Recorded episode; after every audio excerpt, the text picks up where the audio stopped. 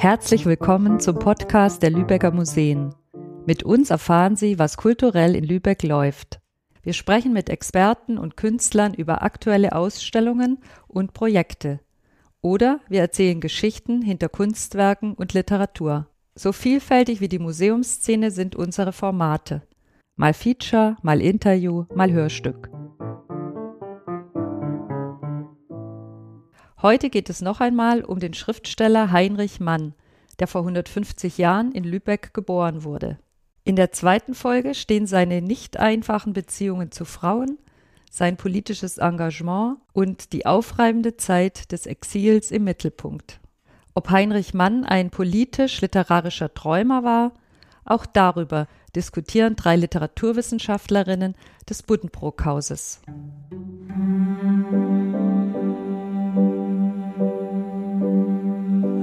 Gegen den Zeitgeist. Der Schriftsteller Heinrich Mann. Eine Unterhaltung zwischen Britta Dittmann, Bibliotheks- und Archivleiterin und Vizepräsidentin der Heinrich Mann Gesellschaft. Dr. Karen Heuer, wissenschaftliche Projektkoordinatorin. Dr. Birte Lipinski, Museumsleiterin des Buddenbrook-Hauses. Konzept und Realisierung Sabine Mila-Kunz. Sprecher Christian Sänger.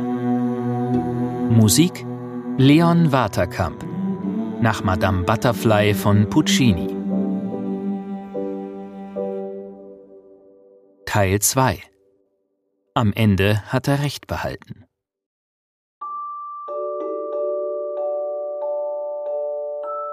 Heinrich Mann über seine Schwester Carla 1911 Das Wesen, das ich mir am nächsten gewusst habe, war meine Schwester. Sie war Schauspielerin, schön und elegant, ein Kind des Lebens, so voll Bereitschaft, es ganz durch ihr Herz gehen zu lassen. Und doch nahm sie es im tiefsten nur wichtig als beherrschtes Spiel. Und da sie dies endlich aus den Augen verlor und vollkommen ernst sein wollte, musste sie sterben. Ja, musste sie sterben, ist natürlich eine Formulierung, die man so eigentlich nicht nutzen kann. Ne? Und stehen lassen kann man es so auch nicht, denn es gibt ja durchaus eine reale Vorgeschichte. Ich bin da nicht ganz versiert in dieser Story, aber es gab doch Gerüchte in München, oder nicht? Sie war irgendwie verlobt mit jemandem, die, die Familie von, von diesem jemanden es auch nicht gerne, diese Verlobung. Und dann sollte sie eigentlich doch was, zumindest sagte, dass die Gerüchteküche eine Affäre mit jemandem anderen gehabt haben. Und darüber meinte sie jetzt, diese Schmach und Schande nicht ertragen zu können und meinte, sich das Leben zu nehmen. zu verlieren. Also es, es, muss schon ein sehr emotionaler Moment gewesen sein. Sie war tatsächlich ähm, so gut wie verlobt mit einem Fabrikantensohn und dessen Familie hat wohl sehr gegen sie intrigiert. Letztendlich hat sie äh, einfach die, die Konsequenz gezogen und äh, hat sich vor den Augen der Mutter, das muss man einfach schon sagen, das, das Leben genommen, denn sie ist in ihr Zimmer gerannt, hat die Tür zugeknallt, abgeschlossen und ja, hat ein Gift geschluckt und die Mutter konnte nichts tun. Was eine grauenhafte Vorstellung ist. Aber das meinte natürlich Heinrich Mann auch mit diesem Moment, wo sozusagen, wo sie das Leben ganz ernst nehmen wollte ja, oder sollte. Ja. Also das ging jetzt sozusagen auf eine Hochzeit zu. Es war irgendwie klar, da muss sich was ändern im Leben. Dann wäre ja. es wahrscheinlich auch nicht mehr vereinbar gewesen mit der Schauspielerei und so weiter als verheiratete Frau eines Fabrikanten. Und äh, das ist nämlich an das, was er da in, in dieser Aussage klar machen will, diesen Übergang in dem Leben, mit dem sie irgendwie nicht klargekommen ist. Es ist ja ein sehr theatralischer Abgang äh, gewesen, muss man sagen. Also wie auf der Bühne in, inszeniert und dass sie vielleicht halt doch ihr Schauspielerleben auch etwas zu ernst genommen hat und äh, den, den Weg vielleicht auch ins, ins richtige Leben gar nicht mehr gefunden hat. Denn es ist auch so, dass sie, sie hat äh, viele Engagements äh, gehabt in ganz Deutschland, also jetzt nicht auf den besten Bühnen, sondern eher in kleinen Städten. Aber was sie dort erlebt hat, das hat sie alles immer sofort Heinrich geschildert und hat ihm gesagt, so hier ist Stoff für eine neue Erzählung, für eine neue Novelle, für einen, Roman. Also da war sie sehr eifrig dabei und Heinrich hat das natürlich auch sehr gerne aufgenommen. Ja, und so hat eben auch dieser Tod etwas Theatrales, das finde ich sehr richtig beobachtet. Genau, und genauso äh, dramatisch schildert Heinrich Mann in seinen Erinnerungen, äh, wie er ihren Tod erlebt hat. Er war ja nicht da, er war in Italien unterwegs und er schildert dann, dass er gedacht hat, äh, sie ruft ihn. Und das ist wohl der Moment gewesen, wo sie sich vergiftet hat, wie er später erfahren hat. Und das äh, sieht er auch als Signal dieser absolut inneren Verbundenheit, die halt eben auch über zig Kilometer hinträgt. Und äh, sehr deutlich wird halt eben auch in seiner Erinnerung im Zeitalter die Schuldgefühle, die ihn plagen. Ne, dass er nicht vorher für sie da gewesen ist, nicht in dem Moment. Also diese Schuldvorwürfe, die sind doch sehr stark, denn für ihn war es das geliebteste Wesen, wie er in seiner Erinnerung sagt. Ja, es ist ja bezeichnend, dass eigentlich über alle Frauen, die in Heinrich Manns Leben eine wichtige Rolle spielen, gibt es auch einen literarischen Text von ihm, oder, oder sind es nicht alle? Also Carla, ganz klar, mit der Schauspielerin. 1904 erschien Die Jagd nach Liebe. Da gibt äh, Carla Mann in der Tat das Vorbild. Man kann aber äh, nicht durchweg behaupten, dass Heinrich Mann seine Frauen für die Grundlage von Geschichten nimmt, denn bei der späteren Ehefrau Mimi ist es nicht so. Aber davor, die Ines Schmid, da, da haben wir doch einen schönen Roman. Genau. Also 1905 lernt Heinrich Mann Ines Schmid kennen in Florenz. Ines ist in Buenos Aires geboren und Ines will Sängerin werden. Ja, das äh, wird ein sehr verliebtes Jahr 1905, denn das wissen wir aus vielen Briefen, die wir auch im Buddenbrook-Haus haben, die Heinrich an seine Ines geschrieben hat, die wirklich so zauberhaft und so romantisch äh, sind, dass man einfach nur sagen kann, der Heinrich war bis über beide Ohren verliebt.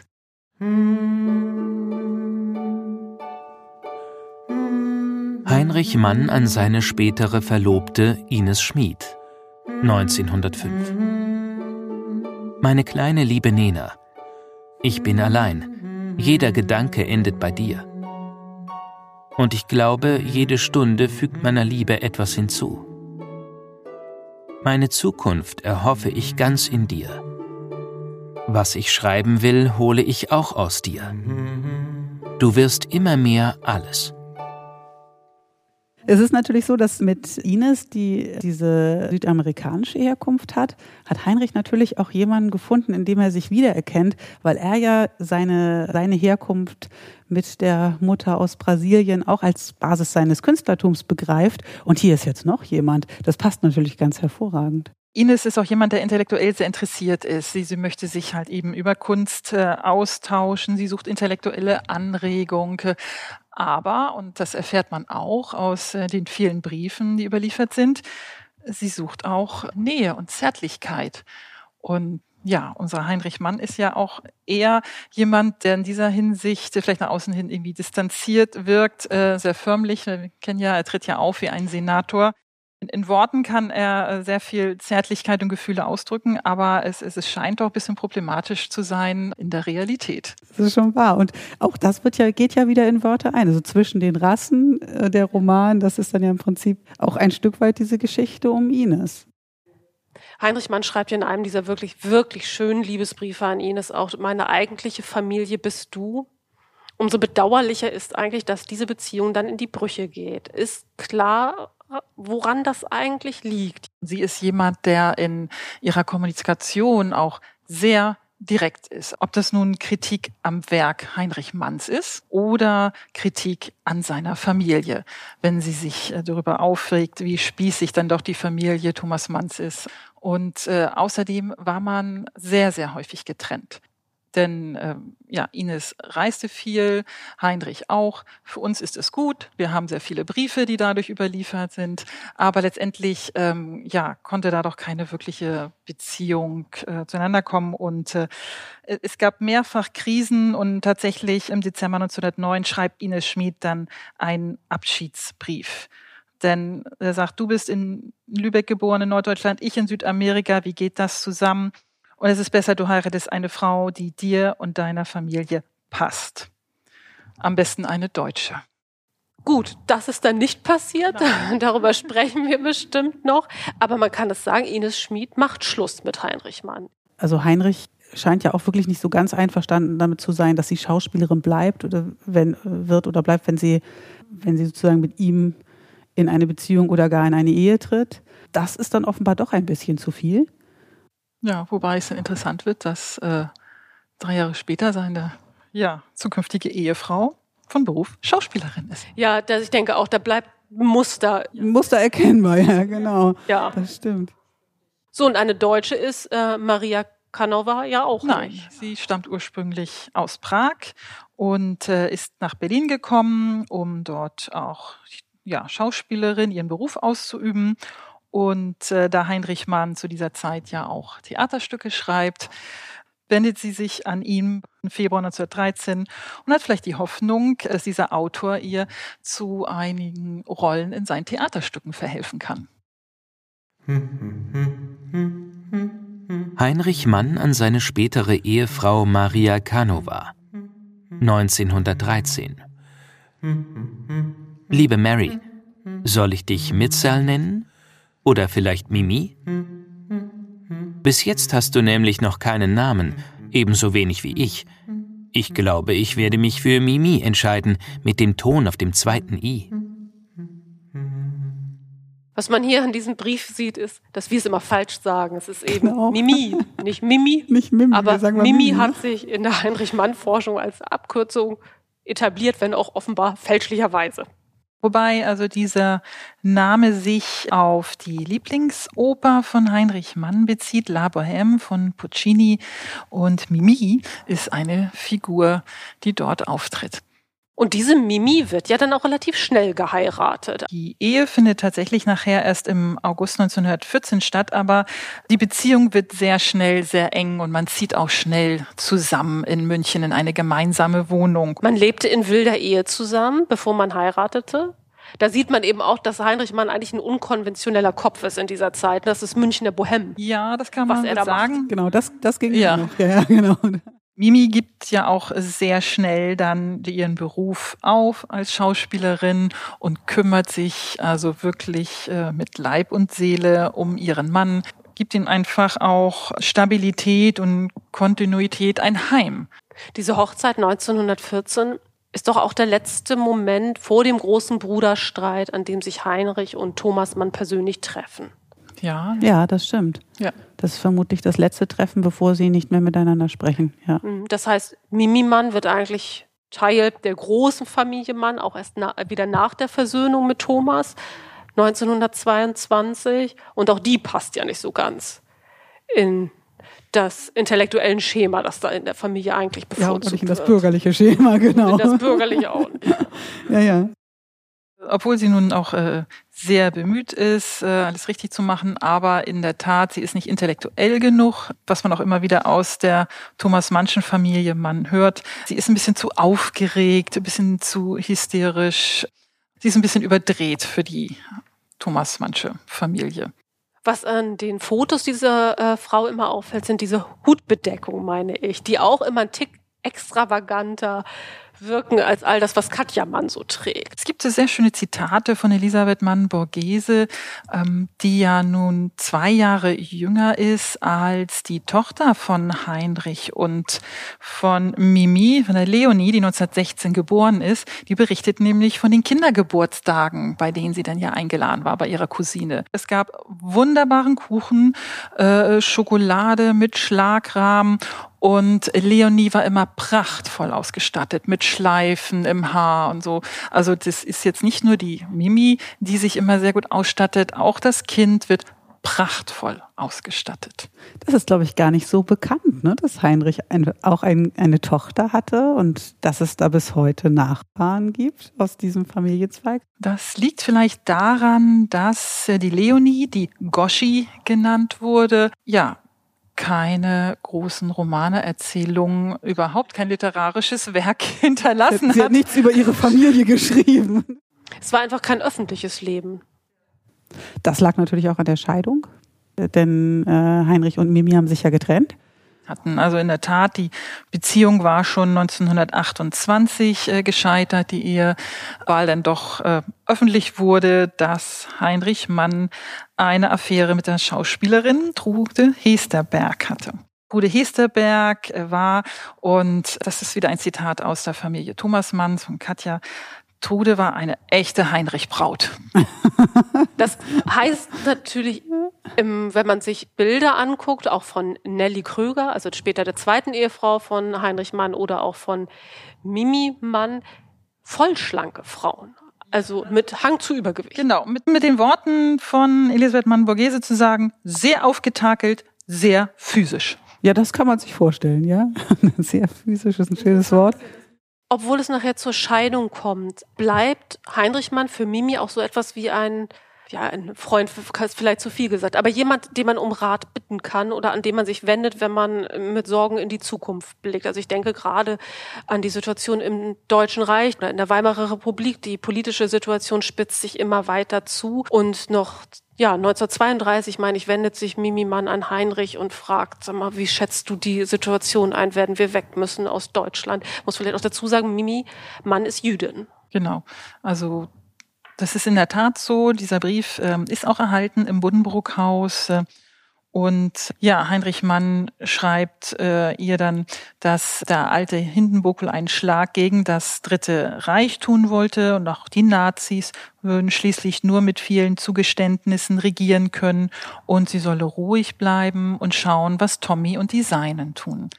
Und äh, da ist natürlich dann die Frage, versucht er sie jetzt einfach äh, zu beruhigen oder ist es in der Tat so, dass er die Situation ähm, so einschätzt, dass es ja noch gar nicht so brisant ist? Für ihn ist die Nation zu dem Zeitpunkt schon längst ein überkommenes Konzept. Nationalismus wird bei ihm beschrieben als Rauschgift. Also wirklich wörtlich als Rauschgift und als etwas, was garantiert zum Krieg führen wird. Der Nationalismus ist für ihn ein totgerittenes Pferd. Also Heinrich Mann sieht schon das Erstarken der Rechten und auch den Antisemitismus, der sich da Bahn bricht. Das sieht er alles, aber dennoch glaube ich auch, das stimmt, er hat es sich das dann doch nicht vorstellen können. Also diese totale Pervertierung im Nationalsozialismus das hat er dann doch nicht gesehen. Ja, und es ist, glaube ich, auch eine gewisse Ratlosigkeit hinsichtlich der Gegenkräfte. Er versucht ja auch, die, die Opposition, die Sozialisten und die Kommunisten, dass die sich vereinigen.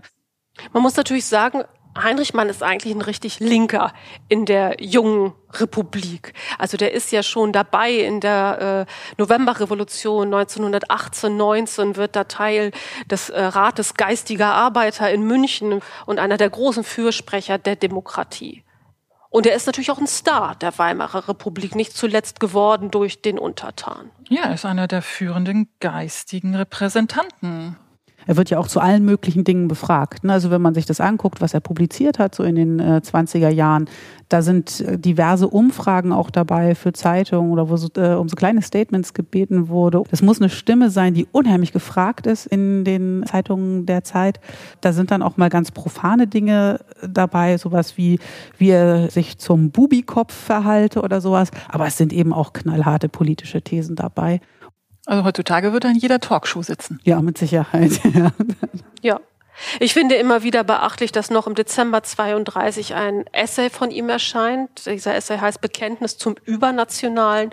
Und darin spricht er sich für die Überwindung des Nationalstaats aus zugunsten eines europäischen Staatenbundes. Man muss sich das vorstellen. Im Dezember 32, es dauert dann nur noch, ja, gut einen Monat, bis die Nationalsozialisten an die Macht kommen, also Hitler von Hindenburg zum Reichskanzler ernannt wird. Aber Heinrich Mann glaubt in, zu einem historischen Zeitpunkt an die Europäische Union, in der die noch gar nicht spruchreif ist. Im Gegenteil, sie könnte kaum weiter weg sein. Es ist ja schon jemand, der sich sehr auch als Pazifist äh, darstellt, der sehr klar auch gegen solche Dinge wie die Todesstrafe votiert und ähnliches. Also es ist ja erstmal jemand, der sehr vom Menschen aus denkt. Ja, und was passiert dann? Also Heinrich Mann hat Mimi noch diesen Brief geschrieben und sagt, guck mal, was äh, Thomas und Design machen. Ja, und was machen Thomas Mann und Designen? Ähm, als die Nationalsozialisten die Macht übertragen bekommen, sie verlassen größtenteils das Land oder bleiben gleich im Ausland, wenn sie da schon sind, nämlich wie Thomas Mann und Katja Mann, die ja gerade auf Vortragsreise sind und dann einfach in der Schweiz äh, bleiben.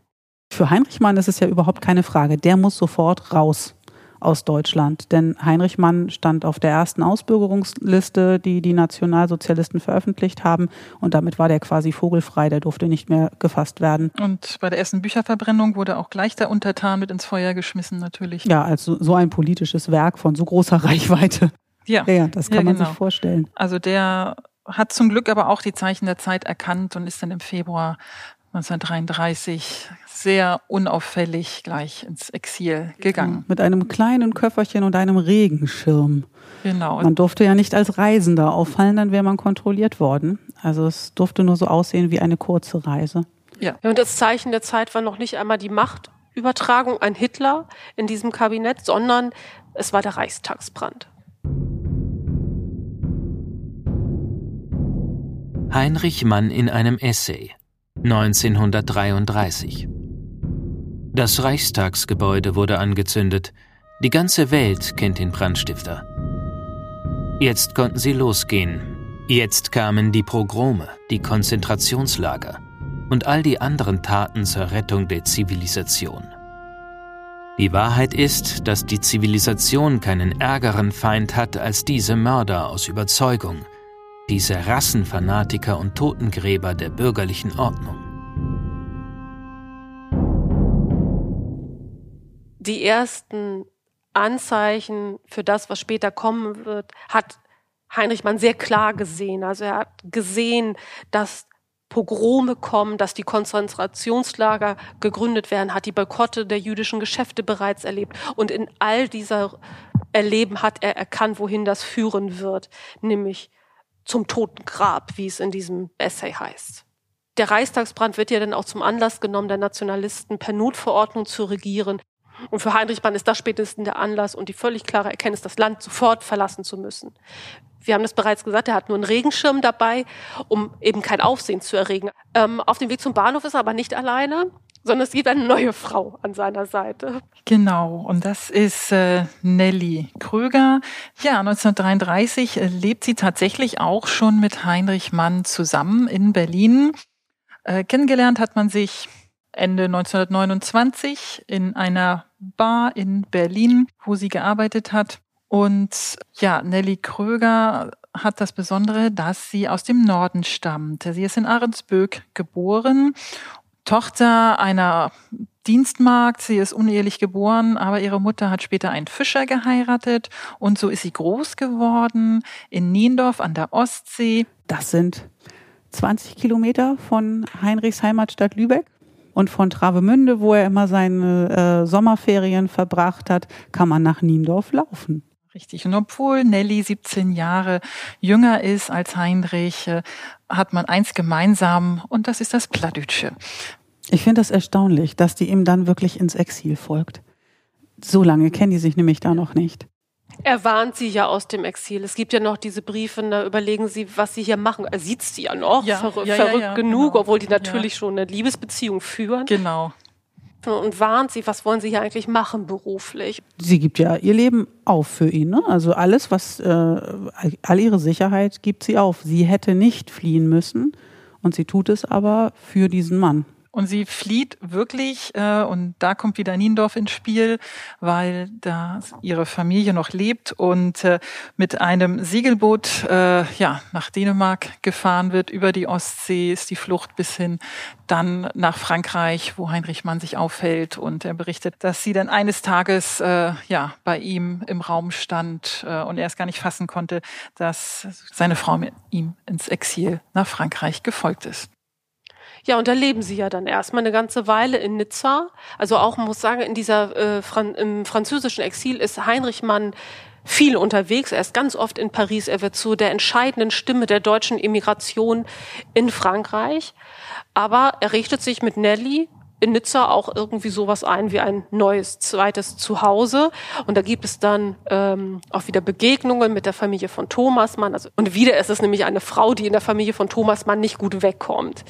Drollige Krögerin heißt es dann bei Klaus Mann. Und das ist noch das Netteste Das, eigentlich. das ist noch Ja. in der Tat eines der nettesten Ausdrücke.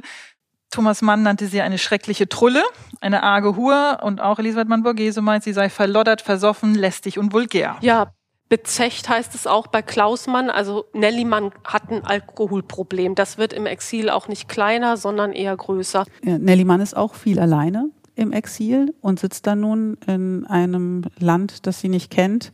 Ja, und sie konnte ja auch äh, ja keinen Anschluss finden. Wenn man in, als man in Sonnery war, da war der Hauptsitz der deutschen Literatur und das waren alles Intellektuelle, die sie nicht wirklich akzeptiert haben. Und ihr Mann reist durch die Gegend und hält Vorträge und setzt sich für die Immigranten ein. Er spricht fließend Französisch. Er, er spricht fließend Französisch. Er ist deshalb gern gesehener Gast auf diversen Kongressen und so weiter. Er schreibt für verschiedene Zeitungen. Also Heinrich Mann hat gut zu tun und er hat ja seine Zeit in Frankreich, diese Exilzeit, rückblickend immer auch als eine schöne Zeit beschrieben. Der war ganz glücklich da. Für Nelly war dann vielleicht nicht ganz genug Platz. Ja, problematisch wird's bloß, als dann Frankreich besetzt wird. Ja, oder eigentlich ist es für ihn ja schon vorher dramatisch. Also die Tochter und auch die Ex-Frau Mimi, die sind ja abgeschnitten. Genau, die sind zu der Zeit ja schon wieder in Prag. Sie sahen dann doch auch irgendwie das Unheil kommen. Sie haben versucht rauszukommen und äh, ehe sie fliehen konnten, äh, ja, war Prag besetzt. Die hatten ja äh, versucht, äh, Visa zu bekommen. Und die warteten eigentlich nur noch auf die Rückgabe dieser Visa. Diese ganze Flucht war schon geregelt. war alles geregelt. Und dann kam die Besatzung. Und dann konnten sie einfach nicht mehr rauskommen aus Prag. Es kam halt eben auch dazu, dass Mimi dann nach Theresienstadt musste als Jüdin. Und Leonie musste das nicht, weil sie Mischling war weil sie halt eben nur zur Hälfte Jüdin war. Sie musste Arbeitsdienst leisten. Und man weiß nicht genau, was in der Zeit von 1939 bis 1945, äh, was die Leonie da eigentlich genau erlebt hat. Sie hat da nie drüber gesprochen. Diese Definition Leonie Manns als Mischling, die dazu führt, dass sie in den Arbeitsdienst oder muss, basiert natürlich maßgeblich auf den Nürnberger Rassegesetzen von 1935. Und Heinrich Mann hat, das hat er ganz klarsichtig erkannt als das, was es ist, nämlich die Vorbereitung eines Völkermords. Er hat begriffen, dass es um die Vernichtung der europäischen Juden gehen wird. Und er hat auch geahnt, dass das äh, mit einer besonderen Gründlichkeit ja, durchgeführt werden würde. Heinrich Mann in einem Essay 1935 Die deutschen Juden werden planmäßig vernichtet. Daran ist nicht mehr zu zweifeln. Das ist Deutsch. Nur Deutsch. Die Genauigkeit im Abscheulichen.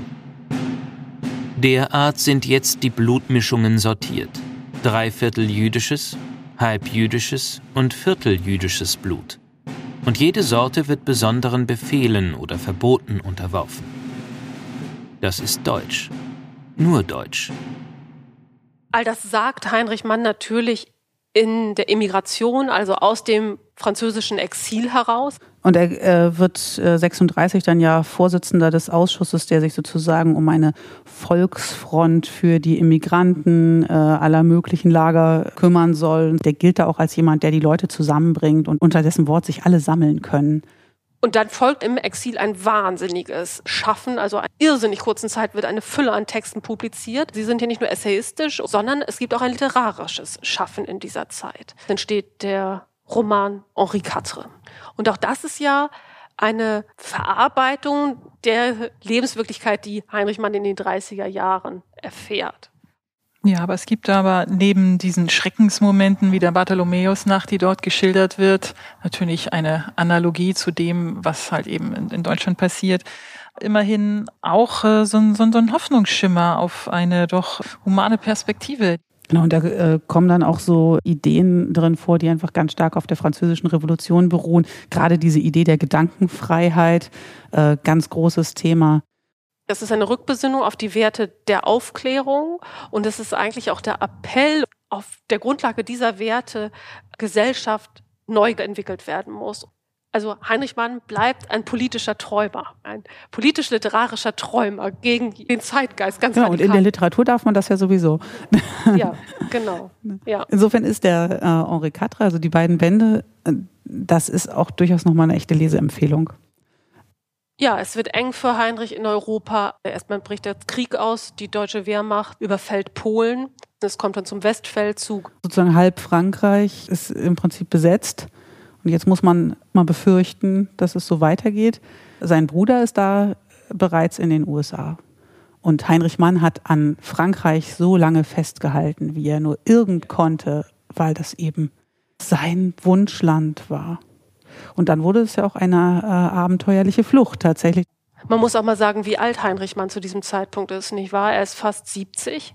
Es ist auch noch mal eine Herausforderung, einem Menschen in diesem Lebensalter zu sagen, so und jetzt mach dich noch mal neu auf und fang irgendwo am anderen Ende der Welt, abseits deines wirklich geliebten europäischen Kontinents, noch mal ganz neu an. Aber ihm bleibt dann nichts anderes übrig. Und mit der Unterstützung seines Neffens Golo schaffen es dann Heinrich und Nelly Mann, die mittlerweile miteinander verheiratet sind, über die Pyrenäen nach Portugal. Man muss sozusagen, das ist eine ziemlich dramatische Flucht äh, zu Fuß äh, über die Pyrenäen. No, denn die eigentliche Grenze konnte man natürlich nicht einfach so überfahren. Und äh, da äh, war dann wirklich auf schmalen Pfaden Bergwanderung angesagt. Sie schaffen es ja auch nur durch einen Fluchthelfer. Also es ist nicht Goleman alleine, der ihnen hilft, sondern es ist auch eine ganze Gruppe an Leuten, die sich da aufmacht. Aber äh, ohne auch diesen Fluchthelfer, der in Yad Vashem als einer der Gerechten unter den Völkern geehrt wird, wäre es nicht gegangen. Und sie schaffen es ja dann auch wirklich buchstäblich auf das allerletzte Schiff, das Europa noch in die USA verlässt. Genau, das ist wirklich Variant Fry ja. zu verdanken. Und auch dem Einsatz von Thomas Mann und seiner Familie in den USA, ohne dies ja gar nicht möglich gewesen wäre für Heinrich Mann und seine Frau zu emigrieren. Also die bürgen ja für Heinrich Mann. So, und dann kommt man in den USA an als Heinrich Mann und spricht kein, ja, spricht kein bis gar kein Englisch. Ja. Ganz minimal Englisch. Und das ist natürlich eine harte Situation. Und es wird ihn auch gekränkt haben, vom Sprecher des Exils ein Stück weit zu einem Bittsteller zu werden, denn in den USA findet er kein Auskommen mehr, also er kann sich nicht selbst finanzieren. Ja, ohne die Unterstützung der Familie Thomas Mann wäre es nicht gegangen in den USA. Thomas Mann ist der absolute Literatur- und Superstar mittlerweile. Der hat ja den Nobelpreis zehn Jahre vorher gewonnen, äh, ähm, ist durch die Josefsromane endgültig etabliert in den USA als Schriftsteller. Und seine Werke werden übersetzt im Gegensatz zu Heinrich Mann, ne, dass er halt Einnahmen hat. Heinrich Mann Werke wurden nicht übersetzt und äh, sie mussten sich halt eben dadurch finanzieren, dass Nelly arbeiten gegangen ist. Äh, entweder hat sie Uniformen geschneidert oder hat als Krankenhelferin gearbeitet, damit sie wenigstens ein kleines äh, Einkommen haben. Und sie war auch diejenige, die den Führerschein hatte. Denn in Amerika äh, sind die Wege weit und da braucht man ein Auto. Es ist so bezeichnend in dieser ganzen Familie. Es sind immer die Frauen, die da die Autos fahren. Ja. Also auch in der Familie Thomas Mann. Es ist, äh, wiederholt sich hier auch. Ja. Genau. Katja fährt, genau. genau. Ja, Erika fährt. Problematisch ist es bloß, äh, wenn man dem Alkohol dann etwas zu geneigt ist und dann doch äh, häufiger mal erwischt wird, weil man betrunken gefahren ist und dann die äh, Fahrlizenz entzogen wird, äh, denn dann wird es schon dramatisch. Denn es droht wieder eine Strafe, weil sie betrunken gefahren ist. Es drohte ein Gerichtsprozess und äh, ja, diese äh, Schande äh, wollte sie nicht auf sich nehmen. Und man kann es sagen, Minelli Mann ist depressiv, die, das Suchtproblem, sowohl Alkohol als Tabletten, wird immer größer. Und letztendlich gelingt es ihr nach mehreren Versuchen, sich das Leben zu nehmen.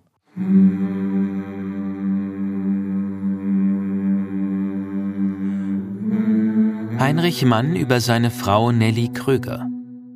Wir lebten 15 Jahre zusammen. Ihre Krankheit zerstörte die letzten fünf Jahre. Zehn Jahre waren vollkommen glücklich. Sie hatte außer ihrer Schönheit die gemeinsame Heimat für mich, Niendorf, ein Fischerdorf zu Lübeck gehörig. Manchmal sprachen wir platt, wohl auch, wenn die Erde bebte.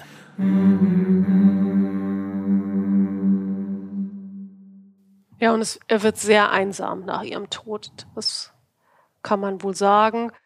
Aber nicht untätig. Nicht untätig, überhaupt nicht. Er bleibt auch ja am politischen Zeitgeschehen weiterhin interessiert und hört auch nicht auf zu schreiben. Ja, genau. Schreibt dann ja auch diese ganzen politischen Rückblicke. Schreibt seine Memoiren. Ja, ja genau. Möchten wir auch nochmal empfehlen. Ein Zeitalter wird besichtigt. Und dennoch, ne, also die, die Luft wird dünner für Heinrich Mann. Also ohne die Familie Thomas Mann würde er schlicht nicht mehr über die Runden kommen. Er ist tatsächlich auch häufig äh, zu Besuch im Hause Thomas Manns, äh, übernachtet dann dort auch ein paar Tage. Also die Familie Thomas Manns kümmert sich dann schon um Heinrich. Man muss auch sagen, dass das Bruderverhältnis ja deutlich wieder gewonnen hat ja. zu der Zeit. Die sprechen auch wirklich wieder sehr nett und freundlich übereinander. Eine Annäherung gibt es aber auch zur Tochter Leonie, die ja in Prag lebt. Also es kommt dann wieder zu einem Briefwechsel. Letztendlich ist ähm, Heinrich Mann doch sehr glücklich, als er hört, dass er Großvater geworden ist. Der erstgeborene Sohn heißt Jindrich. Das ist die tschechische Variante von Heinrich. Und er schreibt, den Namen schreibe ich mit Stolz, denn es bereitet Genugtuung, sich selbst fortgesetzt zu wissen mit einem frischen menschlichen Wesen. Also so ein klein wenig Rundung doch zum Lebensende. Und dann gibt es natürlich noch die ganz großen Bemühungen äh, der DDR um äh, Heinrich Mann. Ja, also er sollte in Ostberlin äh, zum Präsidenten der Deutschen Akademie der Künste werden. Also es gab plötzlich auch eine Anerkennung wieder aus vor allem kommunistisch-sozialistisch geprägten Lagern. Das muss ihn auch geehrt haben. Gleichwohl ist er nicht mehr nach Berlin gefahren, geflogen. Sondern vorher verstorben. Er ist vorher verstorben. Er hatte die Abreise nach Berlin auch lange aufgeschoben. Man hat ihm sehr viel versprochen dort. Man weiß jetzt nicht genau, hat das jetzt aufgeschoben, weil er gesundheitlich auch schon nicht mehr ganz auf der Höhe oder ob es auch ein bisschen Skepsis war, sich jetzt wieder nach Europa zu begeben. Und dennoch kommt es ja dann später zu dieser fast skurrilen Situation, dass äh, Heinrich Mann in der DDR zum literarischen äh, Übervater aufgebaut werden sollte und es kommt dann zu einem Staatsakt. Diese Urne wird aus Kalifornien in die DDR nach Berlin überführt, in ein Ehrengrab. Ja, mithilfe von Leonie Mann wird das organisiert. Dann wird dann an der Grenze ein großes Heinrich Mann-Porträt aufgestellt und es gibt dort schon den ersten Festakt und so weiter. Heinrich Mann hat in der DDR einen festeren Platz im öffentlichen Gedächtnis als in Westdeutschland, als in der Bundesrepublik. Ja, was auch nicht zuletzt daran liegt, dass also kurz nach dem Tod schon das Heinrich-Mann-Archiv dort an der Akademie der Grünze begründet wurde, weil Leonie Mann dem Archiv sehr viel Materialien übergeben hat. Und dann gibt es auch im Westen nochmal einen äh, Aufschwung, was die Forschung angeht, nach den 68ern. Nichtsdestotrotz ist das Werk heute, finde ich, zu wenig präsent in den Universitäten und an den Schulen. Ja, und es wäre ja nun ganz schön, wenn man von Heinrich Mann mehr weiß, als dass er der Autor vom Blauen Engel ist. Das war ja nun sein großer Erfolg, äh, wobei viele gar nicht wissen, dass halt eben doch der Stoff ein Heinrich Mann-Roman ist. Es ist ja so, dass auch in seinen Essays, dass da Themen verhandelt werden, die uns immer noch angehen. Wir erleben ja wieder eine Starken der äh, Populisten, der Rechten. Und wir können doch durch die Relektüre dieser Essays diese Zeichen auch wiedererkennen. Und diese Rolle des politischen Intellektuellen, dass das ein Schriftsteller so ausgefüllt hat, das ist ja auch heute gar nicht mehr so zu sehen. Wir haben vorhin gesagt, er würde in jeder Talkshow sitzen, aber vielleicht würde er auch nicht eingeladen, ein Schriftsteller. Ich bin nicht sicher. Aber geäußert hätte er sich sicher.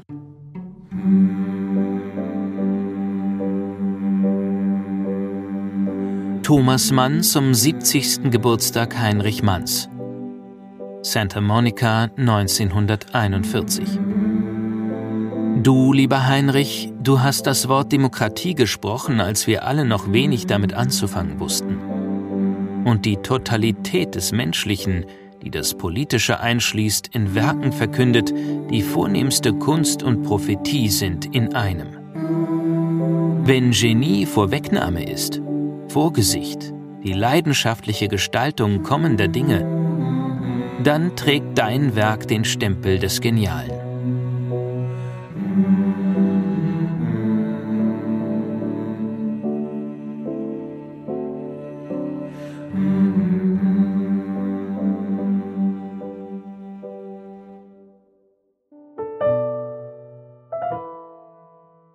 Wer mehr über Heinrich Mann erfahren möchte, und das sollten ja möglichst ganz viele jetzt sein, möge bitte ins Museum Behnhaus Dregerhaus gehen in Lübeck. Das Buddenbrookhaus wird umgebaut die nächsten Jahre und musste seine Tore deshalb schließen.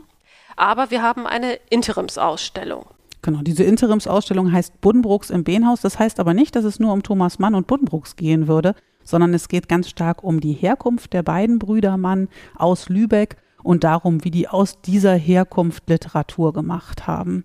Und man kann das alles eben im wunderschönen äh, Museum Behnhaus sehen. Das ist ein ganz tolles Stadtpalais, Und so ähnlich kann man sich das Elternhaus der Manns hier in Lübeck auch vorstellen. So ähnlich muss das ausgesehen haben. Und wer sich sehr intensiv mit Heinrich Mann beschäftigen möchte, der kann sich auch an unser Archiv bzw. Bibliothek wenden. Wir haben zahlreiche Autographen von Heinrich Mann da, die auch digitalisiert sind. Also man kann uns auch gerne ansprechen, Fragen stellen zu Heinrich Mann. Wer mehr wissen will, der kann uns halt direkt eine E-Mail schreiben. All die Bücher, von denen wir im Laufe dieses Podcasts jetzt gesprochen haben, die gibt's in unserem Museumsshop und Infocenter. Buddenbrooks am Markt heißt, es ist direkt hier am Lübecker Rathaus. Da gibt es all die Werke Heinrich Manns zu kaufen. Da kann man noch mal richtig schmökern. Und jetzt gibt es vielleicht noch Hörerinnen und Hörer, die diese Werke alle schon kennen oder schon richtige Fans sind. Die mögen sich auch gerne an die Heinrich Mann Gesellschaft wenden und womöglich eine Mitgliedschaft beantragen.